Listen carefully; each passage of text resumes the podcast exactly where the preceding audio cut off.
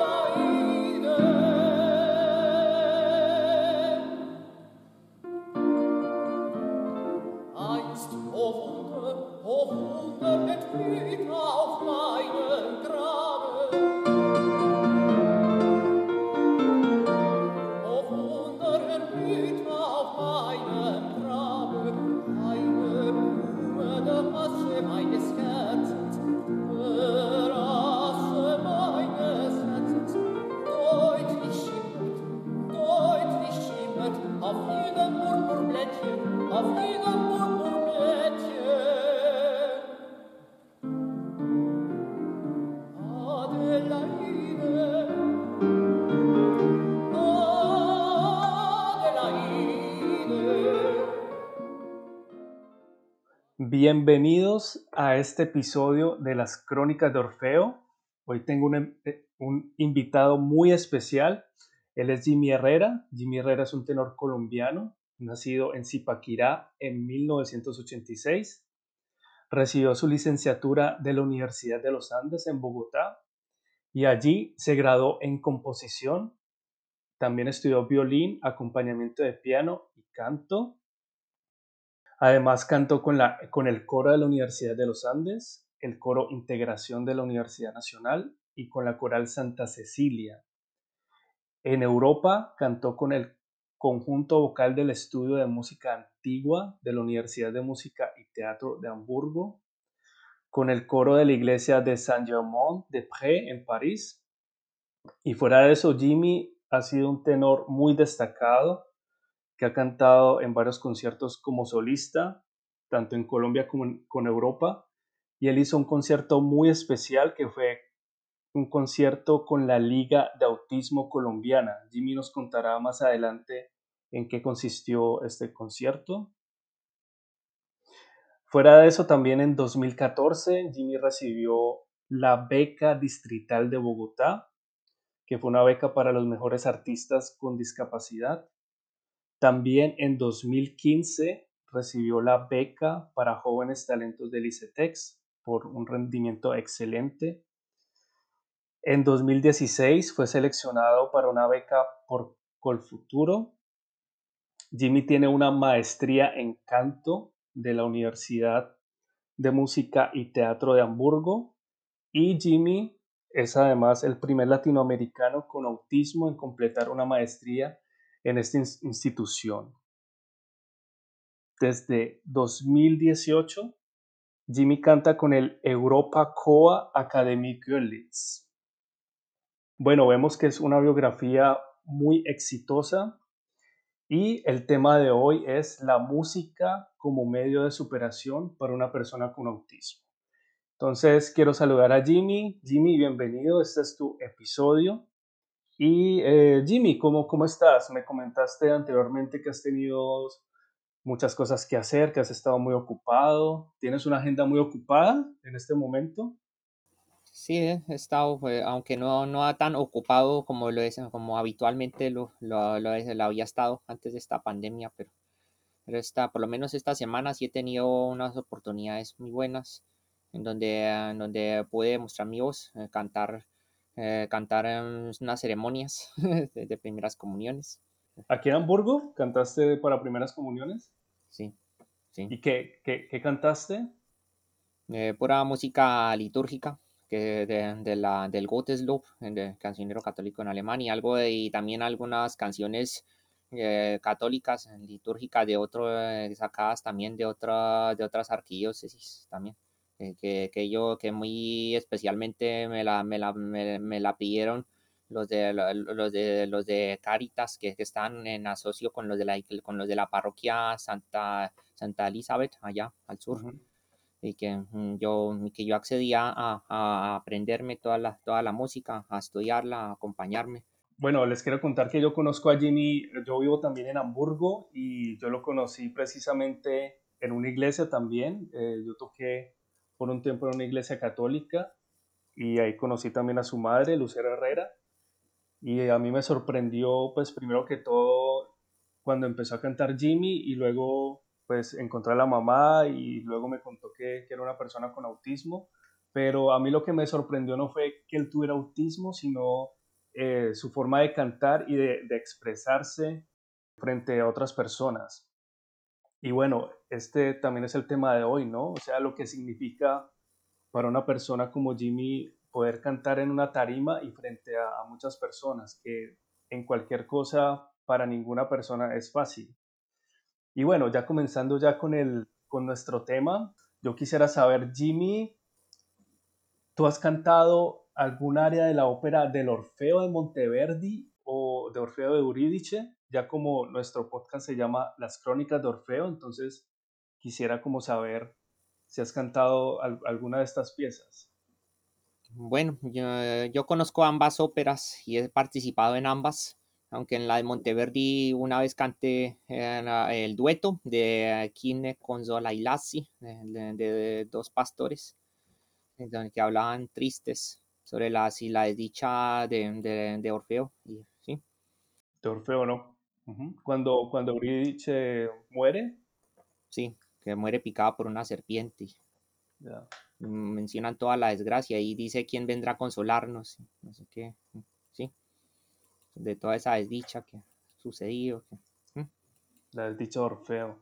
Y entonces para ti, ¿qué, ¿qué, representa en general Orfeo, esa figura mítica? Y en el caso de, y Orfeo para mí es como el equivalente a Romeo en la tragedia de Shakespeare. Alguien dispuesto a hacerlo todo por amor, incluso entregar su vida y así demostrar qué tan infinito es el amor hacia la mujer de su vida. Es como lo que demuestra Dios por la humanidad, algo, un amor infinito, un amor más allá de lo inimaginable. Wow, esas son palabras mayores, ¿no? Y todo por medio de la música, porque mm. pues eh, mm. Romeo, no, no me acuerdo muy bien si él tocó un instrumento eh, en la obra de, Shakespeare, pero, pero Orfeo pues toca la lira, ¿no? Y como tú dices, mm. eh, lo que tú dices de dar su amor, ¿no? Por, por una persona, dar su vida incluso. Mm. Eso me parece muy, muy bello. Em, fuera de eso, ya entrando más en materia, ¿tú, ¿tú cómo empezaste en este mundo de la música? ¿Desde qué edad comenzaste? Hacia el año 1992, tenía seis años, eh, y, a esa edad mi madre me escribió mm, en una academia musical en Zipaquirá la cual era dirigida por dos jóvenes músicos expertos en pedagogía musical, que eran Gladys Murcia, que, todavía vive en Zipaquirá, y Melky, que ya, ya falleció. Ese fue como el inicio, eso fue el, puro inicio, ¿no? Porque después, porque empecé primero con clases de solfeo, teclado y algo de ritmo, y luego, y luego pasé a estudiar ahí, y cuando estudiaba ahí mismo, pasé a estudiar violín con un profesor que se llamaba Auriel Escarpeta. O sea, empezaste primero con el canto eh, y luego pasaste al violín y, también yo sé que tú compones. Lo de la composición, ¿cuándo empezó más o menos? ¿O cuándo te diste cuenta que, podías componer música? Bueno, la verdadera historia de lo de la composición eh, empezó, digamos que empezó desde 2007, cuando estaba en el año en que estuve en la Corpas, en la Escuela de Música en la Corpas, por la discriminación que sufrí en los Andes, un año antes, en 2007, ¿no? Porque yo estuve en los Andes en 2006, pero sufrí una discriminación de una profesora de canto que, que, que como sostenía que, que, que formaba Pavarotti y, y, y, yo y decía, sostenía que yo no iba a hacer ningún Pavarotti. Entonces, ahí fue la discriminación, el punto de partida para irme yo a la Corpas. Entonces yo pasé a la Corpas y hay un profesor eh, que de composición me, me descubrí a mí y yo y, y, en ese dote compositivo. Y, la mayoría y, desde ahí empezaba a hacer cosas especialmente la mayoría de las veces como para piano y voz para y, aunque una vez compuse para coro también. Para coro también compusiste. Una vez sí cuando en, en esos inicios sí y qué de qué se trataba esa composición para coro cuál era el nombre de la pieza por ejemplo o no, o no tenía nombre tenía, se titulaba, era una poesía basada como, era en algo, no sé cómo explicarlo, era sobre la nariz y los ojos, una poesía. Una descripción, por ejemplo. como una descripción metafórica, un poquito metafórica, de, la, de cómo sufre la nariz con los ojos, no sé qué, algo así. Muy interesante. Sí, eso fue ya hace tiempo. Tú entonces hablaste también digamos, de un primer obstáculo que tuviste con una persona en especial, Klaus, sin, sin entrar en muchos detalles, pero por discriminación, ¿no? También más adelante hablaremos de este tema de discriminación, pero ahí tuviste el primer obstáculo que alguien de pronto te dijo, no, es que yo solo eh, formo personas eh, como Pavarotti, y entonces, ¿qué, qué, qué, pasó en tu entorno o qué, ¿Qué pensaste ahí? Bueno, además que, que, ya dijiste que cambiaste de institución, pero ¿fue esa como el, el, primer momento en que sufriste una discriminación, un obstáculo así en tu vida por tu condición o ya se presentó desde mucho antes? Mm, para mí ese no fue el único caso de discriminación porque para, eh, siempre he tenido varios, incluso desde que era pequeño, eh, por solo debido a mi condición incluso desde que iba a empezar la primaria y la secundaria, en donde me discriminaron, incluso cuando iba a presentar exámenes o aspirar a algún trabajo, por ejemplo. Y todo en la vida de una persona, eso demuestra que todo en la vida de una persona con autismo es muy difícil, que toda su vida siempre, eh, como en el caso de la mía, siempre, siempre es de continua discriminación, indiferencia y menosprecio. Incluso aquí, aquí en Hamburgo también he sufrido un poco de, esa discriminación, pero no más para obtener la tarjeta de discapacidad y por el día a eso me he visto obligado a demandar a la entidad eh, responsable de esa tarjeta para, para, que un juez ordenara, les ordenara a ellos concedérmela. ¿Por qué crees que se da esa, esa discriminación hacia el autismo o hacia las personas con autismo? la, porque la gente siempre escucha la palabra autismo y mismo sienten como ese pavor interior a admitir a esa persona.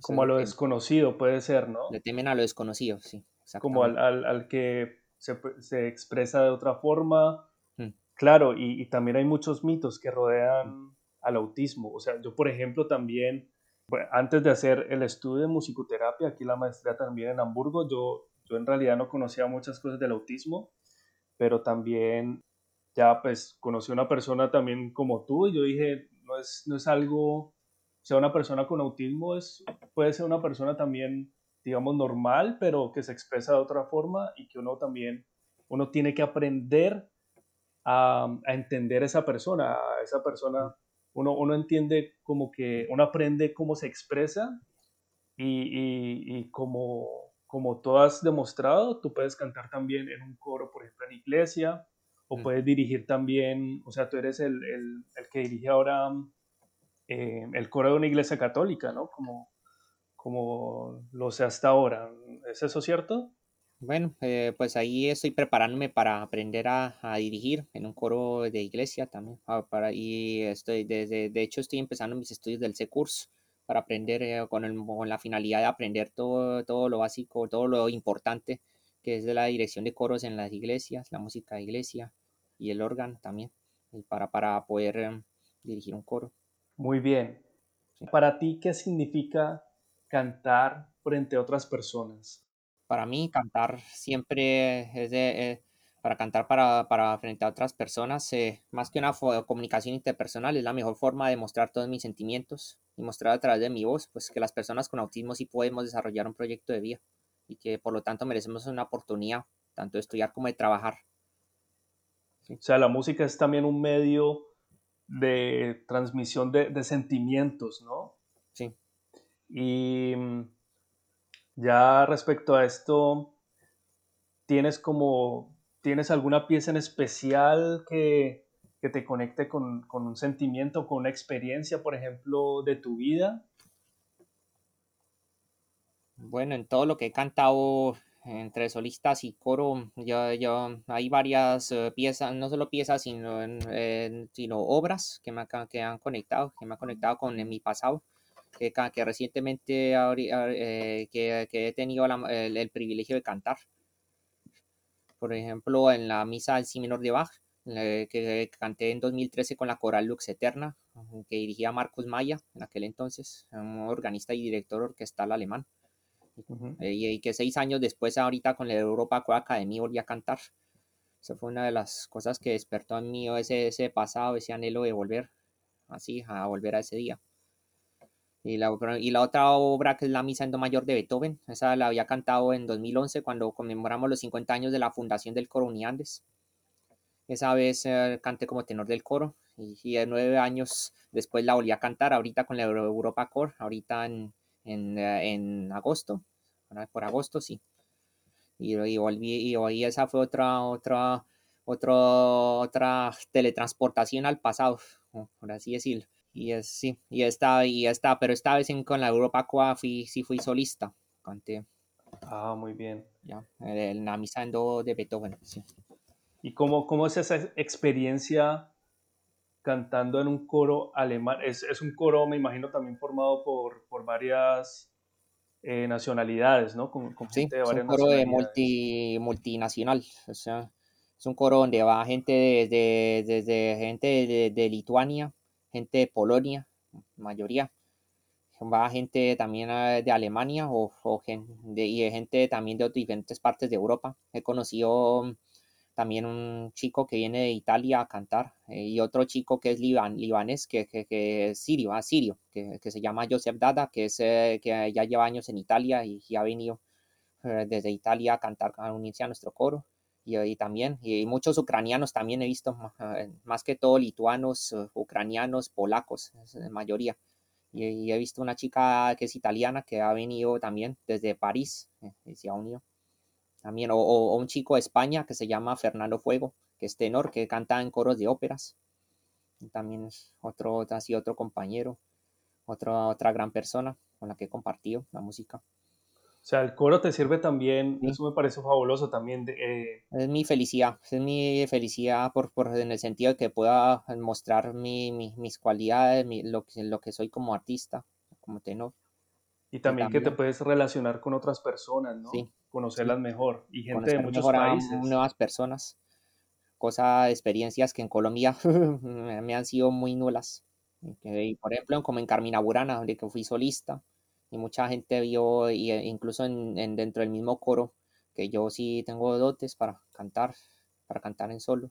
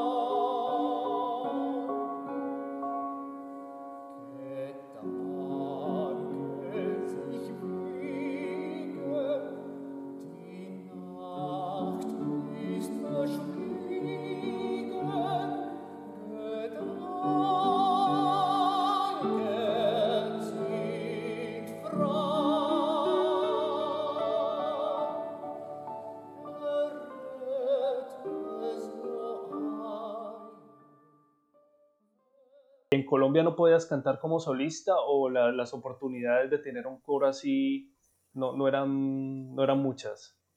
No eran muchas, eran, eran muy cerradas.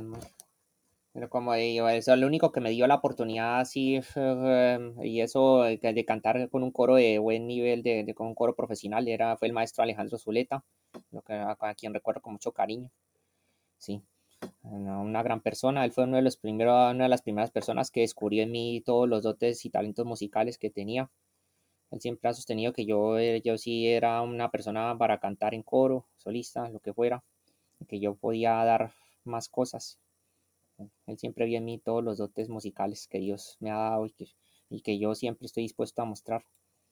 Sí, Alejandro Zuleta fue un muy gran pedagogo y excelente persona. No lo conocí personalmente, pero, pero su trabajo es estupendo lo que hizo en Colombia con los coros. Él fue el, primer, el primero que implementó el método Kodali de enseñanza musical en Colombia, aunque él lo aprendió aplicado en Estados Unidos, porque él hizo su maestría en, pedagogía y en, y en dirección coral en Estados Unidos. Pero después, de, pero después de tanto estudiar cómo era la, la idiosincrasia colombiana, ya eh, ahí sí tuvo que aprender cómo aplicarlo allá mejor. Cómo para, adaptarlo. que los chicos de, para que los niños de Colombia se adaptaran mejor a eso. Ahí hay una entrevista en donde habla él de, de, eso, también en YouTube. Sí. sí. Pues Jimmy, también quería preguntarte, es como una pregunta típica, pero creo que hay que hacerla. ¿Tienes algún compositor favorito, por ejemplo? Compositor favorito. O que, que ahorita sea tu compositor favorito con el que te guste cantar obras. Por ejemplo, aunque a mí me gusta mucho la música de Bach, de Mozart y de Haydn, también admiro mucho esos contrastes eh, musicales de carácter y de dinámica que hace Beethoven. Beethoven fue, para mí fue el hombre que ha revolucionado mucho el mundo de la música desde, desde, desde tiempos antiguos, para mí. Sí. Incluso, incluso el metrónomo y, la forma en que empleó, la, la, por ejemplo, las asimetrías, la, eh, algunas veces las cinco pasos, ¿sí? Como el antecesor de todo, de todo ese movimiento musical contemporáneo que después desarrollarían Stravinsky y, eh, y otros compositores del siglo XX también. Eso también. Sí, fue el genio como que cambió todo, ¿no? Sí, sí. Genio. ¿Y hay, hay, alguna música o, bueno, sí, música o compositor que no te guste definitivamente, que dirías, no, yo no voy a cantar algo de este compositor porque, no sé, me, desagrada la música. ¿Hay, algo así de pronto? Mm, lo que menos me gusta, por ejemplo, la música que, en la que la voz no se usa de manera en la que en donde la voz, en donde la música es mm, no es, no, no es la forma de cantarse no es lo adecuado para la salud vocal. Por ejemplo, en, eh, a veces el, ah, cierto tipo de rock pesado la en donde la mayoría de esas cosas que cantan eh, a veces no se entienden, no se entiende el mensaje. Pero tú también cantas rock, ¿no? Eh, yo he visto videos tuyos donde sí He he escuchado rock y he, cantado algo de rock. Por ejemplo, Fito Páez, ¿no? He visto... Incluso mi amigo Pablo Cuevas, que fue compañero mío en la Universidad de los Andes. Aunque él canta metal, pero él canta más como tipo, con voz tipo pop, como que la tipo clásico, así. Pero es más y, yo canto más que todo tipo clásico. Cada uno, cada cantante tiene su, dentro de su estilo, tiene su, eh, tiene su forma de, cantar, su forma de expresarse, ¿sí? Sí. Cada, uno es diferente. Y fuera de eso, ya entrando a este mundo como sonoro, ¿tienes algún tipo de música, o sea, que tú escuches y que te tranquilice o, o algo en especial, por ejemplo, un sonido de la naturaleza que te tranquilice, que te dé paz. A veces escuchar los pájaros, los pájaros, ver eh, la, y escuchar em, las aves, eso sí, calma. Y también me gusta, la, me tranquiliza escuchar a veces cosas para piano, sobre todo Mozart, Beethoven, Debussy, sí, cosas más eh, suaves para el oído, más agradables. ¿Y hay, algún sonido que te desagrade? Así que digas, o que te estrese mucho. Los sonidos que así que sean demasiado fuertes, que sean como muy gritados, eso sí. Por ejemplo, una, una, ¿te desagrada cuando una persona tiene un tono de voz muy fuerte? Mm. por ejemplo, tiende a pasarme. Es parte de mi autismo. Claro, porque esto también es bueno hablarlo porque la, la gente dice, eh, pues hay muchas cosas que se ven en internet, o sea, esto es, esto es verídico, ¿no? Que una persona con autismo tiene una sensibilidad especial, ¿no? De, procesa de otra forma estos estímulos sonoros, ¿no? Sí. Muy bien. La verdad, sí. Entonces, sonidos fuertes, para nada, eso no, no te gusta. Como hablados en altavoz, así. Ah, en altavoz. por Sí. medio de, de, mm, medios electrónicos, digamos. Eh, o directo, así directo, sí. muy bien. Bueno, hemos hablado ya de este mundo sonoro. También me comentaste previamente que, que tuviste alguna experiencia con musicoterapia. ¿Cómo, cómo fue esa experiencia con la musicoterapia? En la, en esas experiencias fueron muy positivas, inolvidables. Fue- Aunque fueron pocas, fueron, me dieron mayor confianza y tranquilidad para mis estudios. Y, eh, y eso, y eso fue un favor, un factor a favor para poder seguir adelante, seguir eh, hasta para seguir cantando eh, y seguir haciendo mis cosas de música cada vez mejor y seguirme mejora, y seguir mejorando en cuanto a mi rendimiento en los estudios y en cuanto a mi, a mi persona también. Eso me ayudó a coger más, como más paz, esa música que hacía con, eh, con, con, el- con Herb Weidman, la verdad. Y me comentabas que, eh, Sí. bueno, eh, Era algo también placentero estar con Herb Weidman, en ese sentido que uno se podía liberar con, con un instrumento, el otro, el otro. Eso era una cosa impresionante. Sí, una liberación. Bueno, aquí para lo- los que hay, hay algunas personas de Alemania que, que escuchan este podcast. eh, Herr Weimann es, es el, o fue el director de la Escuela de Musicoterapia de la Universidad de Música de Hamburgo. O sea, él también fue mi maestro. Y él, él ofreció unas sesiones de musicoterapia a Jimmy para, para tener más confianza, ¿no? Para, para cantar con más confianza. Y pues me parece muy, muy bueno escuchar eso de Jimmy, escuchar lo positivo que fue también durante el estudio tener estas sesiones.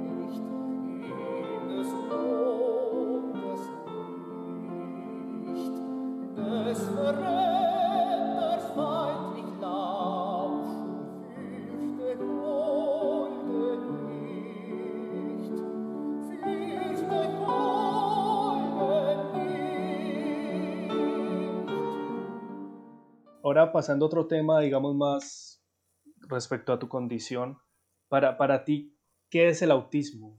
Pues para mí el autismo siempre ha significado una dificultad muy grande, la verdad. Demasiados obstáculos para poder estudiar, aprender, realizar mi proyecto de vida, incluso para viajar. Y ahora para poder trabajar aún hay aún más problemas, ya que nadie quiere contratar a una persona con autismo. Sí, lo único que tengo que decir, es la, porque es la verdad, es lo que es mi experiencia. ¿Tú crees que de pronto si la gente conoce más, qué es- o sea, sobre qué es el autismo, puedan entender pues mucho mejor y te puedan contratar, por ejemplo? O sea, porque obviamente yo creo que hay muchas personas que creen que el autismo es, eh, alguien que tiene autismo es una persona que, que no hace nada, ¿no? Que, Mm, que es un incapaz. Incluso también recientemente yo escuchaba declaraciones de periodistas, ahora con esta mm, situación del país, en Colombia, que muchos periodistas decían, no, es que tal político parece un autista. Y yo, yo pensaba, ¿cómo dicen eso de un autista? O sea, si un, si un autista eh, es una Son persona discriminadores, sí. Sí, son discriminadores, pero también por desconocimiento, porque una, una persona con autismo es muchas veces muy inteligente y también yo sé que tienen un, un sentido muy especial sobre la justicia, ¿no? Mm. Y entonces esta, esta, esta palabra, ¿no? Que es un autista, yo decía, es todo lo contrario, o sea, un político nunca podría ser un autista. Entonces, em, creo que es muy... eso no sería un buen ser humano, sería una los políticos, de hecho, a la- nunca han sido personas eh, buenas con nadie. En el caso de Colombia, más bien lo que han hecho es perjudicar, en vez de ayudar. En vez de... Sí, y el, y el sentido por la justicia es nulo, ¿no? De, de muchos políticos, lamentablemente. Y, por, y debido a eso es que se está produciendo todo esto, el paro y, y que, la, y que las protestas bloquean y la violencia, por la falta de, de transparencia y de justicia y, y, de sentido de pertenencia también. Y de la realidad, ¿no? Y de tener clara la realidad. Sí. Eso es verdad. O sea, para mí sería mucho mejor que hubieran muchas personas con, con autismo en, en el gobierno para que cambiara, por ejemplo, la, la situación del país. Eh, entonces, sí, eh, pero, o sea, digamos, lo que yo entiendo es que el, el, autismo lo que discapacita es lo que piensa la sociedad, ¿no? Entonces la sociedad sí. te pone los obstáculos, pero para ti el autismo como tal, ¿lo sientes como una discapacidad? ¿Cómo, cómo lo sientes tú? O no sé qué palabras tendrías para autismo. Sí, es como algo que, eh, bueno, lo, es algo que me, con lo que me ha tocado luchar. Simplemente es algo que, que he tenido que sortear en mi vida por, por debido a la, la, indiferencia de la gente, ¿ya? Como ya lo había dicho, la indiferencia, la, la, la, la falta de, de, de conciencia, el miedo a lo desconocido. Eso, eso, hace, eso es lo que más he tenido que sortear por mi condición. Eso es, Sí. Al, al, ser diferente, ¿no? El, sí. el, miedo a... Porque no hay, porque, para, porque parece un mundo en el que no hay derecho a ser diferente. Eso demuestra aún más eso. Sí, no hay...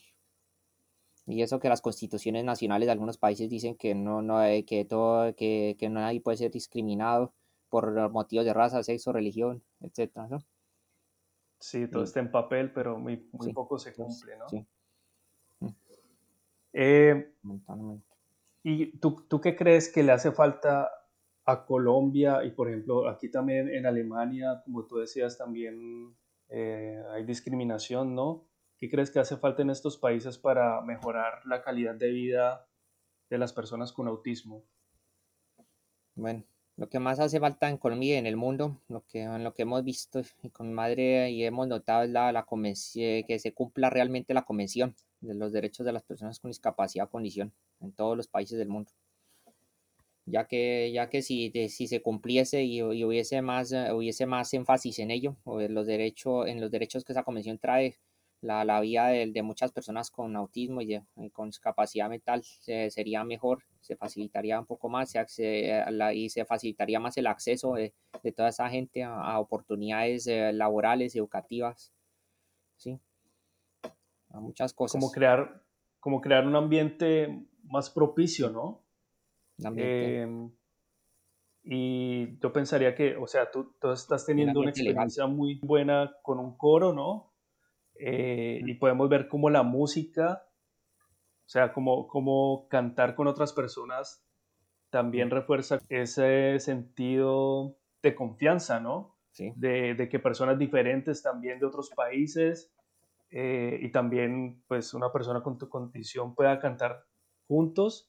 Eso de alguna forma es inclusión, ¿no? También, pero también es una forma de terapia eh, para ti, ¿no? O sea, terapia en, en la medida de que te, te, ayuda a seguir adelante con tu vida y que sigas superando obstáculos. Creo que eso también le hace falta a Colombia, más, mucha más música, mucho más coros, eh, es una de las cosas que le falta, porque eh, también le falta educación, le falta más inversión en, en, cosa, en cosas productivas, más em, de, de, no solo en la educación y en la formación de, de, de profesionales mejores, en, otra, en, en, lo, en lo musical, en lo médico, en otros campos, sí y menos en la guerra, y menos en formar eh, soldados, eh, policías que solo salgan con la mentalidad machista o la, con la mentalidad asesina eso es lo que eh, se ha visto. Sí, lamentablemente. Sí. Quiero pasar otra vez al, al, tema de, tú hiciste un concierto con la Liga de Autismo Colombiana. ¿Nos puedes contar un poco más sobre, sobre este concierto? Ese día fue, muy especial, por, por, por, no solo porque allá, en ese, en, eh, allá donde fue ese concierto era en Manizales, en, eh, fueron 500 personas que fueron a escucharme cantar, las cuales, que, las cuales em, se sorprendieron mucho, quedaron, eh, dijeron, eh, Jimmy, te felicito, eres, eres una persona muy, talentosa, chévere, y muchas personas y, fueron viendo de lo que yo era capaz de hacer musicalmente y que sus y, y pudieron ver que también sus hijos pueden lograr cosas grandes con mi ejemplo, siguiendo mi ejemplo el ejemplo que ella de seguir luchando y de, seguir siempre para adelante a pesar de los problemas. Y, eh, y, en Manizales también, tengo una amiga que, que, de la, que fue compañera mía en, el, en la secundaria, también me trajo, eso también me trajo allá. Sí, que, era una amiga que se convirtió en enfermera y que éramos muy buenos compañeros, eh, muy buenos colegas. Eh, a veces me acuerdo cuando éramos compañeros de la secundaria, me, recuerdo que a veces le preguntábamos qué tarea dejábamos un día antes para el día siguiente, así como para ir mirando qué se olvidó o qué, o qué está hecho. Y fue mi apoyo, al final fue mi apoyo. Apoyo durante tu educación y pues también obviamente vemos personas que, que te han ayudado, ¿no? Ah, o sea, también tu, tu madre que ha sido el mayor apoyo durante tu vida y, también hay personas que, que, de pronto, claro, piensan cómo puedo ayudar a una persona que tiene dificultades, ¿no? Y todo esto pues hay que verlo también de, las dos formas, de no solo pues la gente que discrimina, sino que también la, gente que ayuda. Y ojalá que hubiera muchas más personas, ¿no?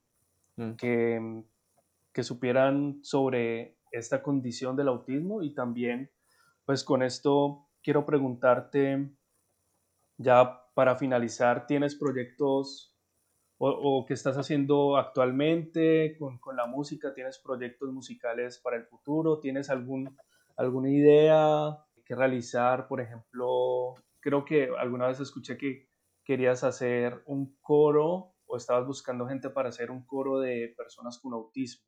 Mm pues estamos en la campaña, aunque aquí en Alemania, en Alemania he visto que es muy difícil, pero por debido a, la, a, que Alemania ya sabemos el sistema que tiene de dar dinero a las personas con autismo a cambio de derechos. Eh, eso lo hemos percibido. Sí, pero los derechos a, a, tener un trabajo sí ha sido muy ha sido muy nulo acá a esas personas, ese tipo de personas aquí en Alemania he visto que ha sido más bien nulo.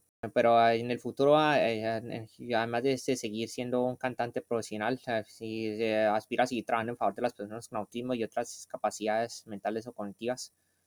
Y para eso también estoy, además de los videos que realizo ah, para enseñarles a cantar bien, también estoy, estoy estudiando dirección coral, ya que quiero iniciar una orquesta y coro para personas con discapacidad la idea es esa, ¿no? Y, además de, y que además de aprender tengan, eh, tenga, tenga todas las personas con autismo y con discapacidad tengamos futuro, con discapacidad mental, tengamos una oportunidad de trabajo y sin depender de la voluntad de otros, ¿no? Ya que eh, sobre todo esa gente que le teme a la, a la, a la palabra autismo y que, no, y que debido al miedo a lo desconocido no nos quieren dar oportunidades. Y, y también que aspiro a seguir cantando con la Europa Coa de Görlitz hasta donde Dios me dé licencia. Espero que sea muchos años más, mucho tiempo más, ya que haya sido mi felicidad después de, tantas experiencias duras. Genial, Jimmy. Yo también espero que todos tus proyectos se cumplan. Eh, en la descripción de este episodio voy a dejar todos los enlaces para que la gente pueda ver tu trabajo. Entonces voy a, voy a dejar tu canal de YouTube, también Instagram y también lo que estás haciendo de, las clases eh, para la inclusión ¿no? de personas con autismo. Todo eso lo podrán ver en la descripción. Y Jimmy, para finalizar entonces, me, alegro mucho de que hayas podido estar en esta pequeña conversación, ¿no? Y espero que la gente que escuche, pues ya tenga una idea más o menos de, de lo que es el autismo y también la música, cómo puede ayudar a una persona con esta condición y que como Jimmy lo ha dicho, hace falta mucho, mucho más apoyo eh, en cuanto a la educación.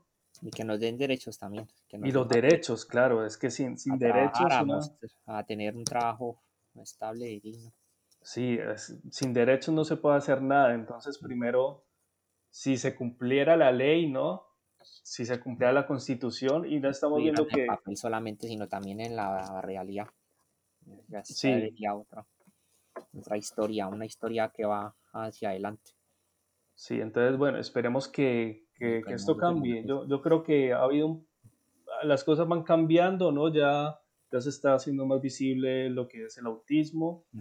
Pero se necesita mucho más apoyo, ¿no? Y esperemos que, que con este episodio, pues la gente haga esfuerzos también para, para cambiar este ambiente que tienen, pues, más que toda discriminación con las personas con autismo. Entonces, Jimmy, eh, todo lo mejor para ti y muchas gracias por estar en este episodio y mucho éxito en el futuro. Muchas gracias igualmente para ti, eh, Aníbal. Deseo lo mejor, que ojalá sigan tus proyectos y que sigas con, esa, con esta fabulosa franja de las crónicas de Orfeo. Y siempre, y siempre adelante, a seguir.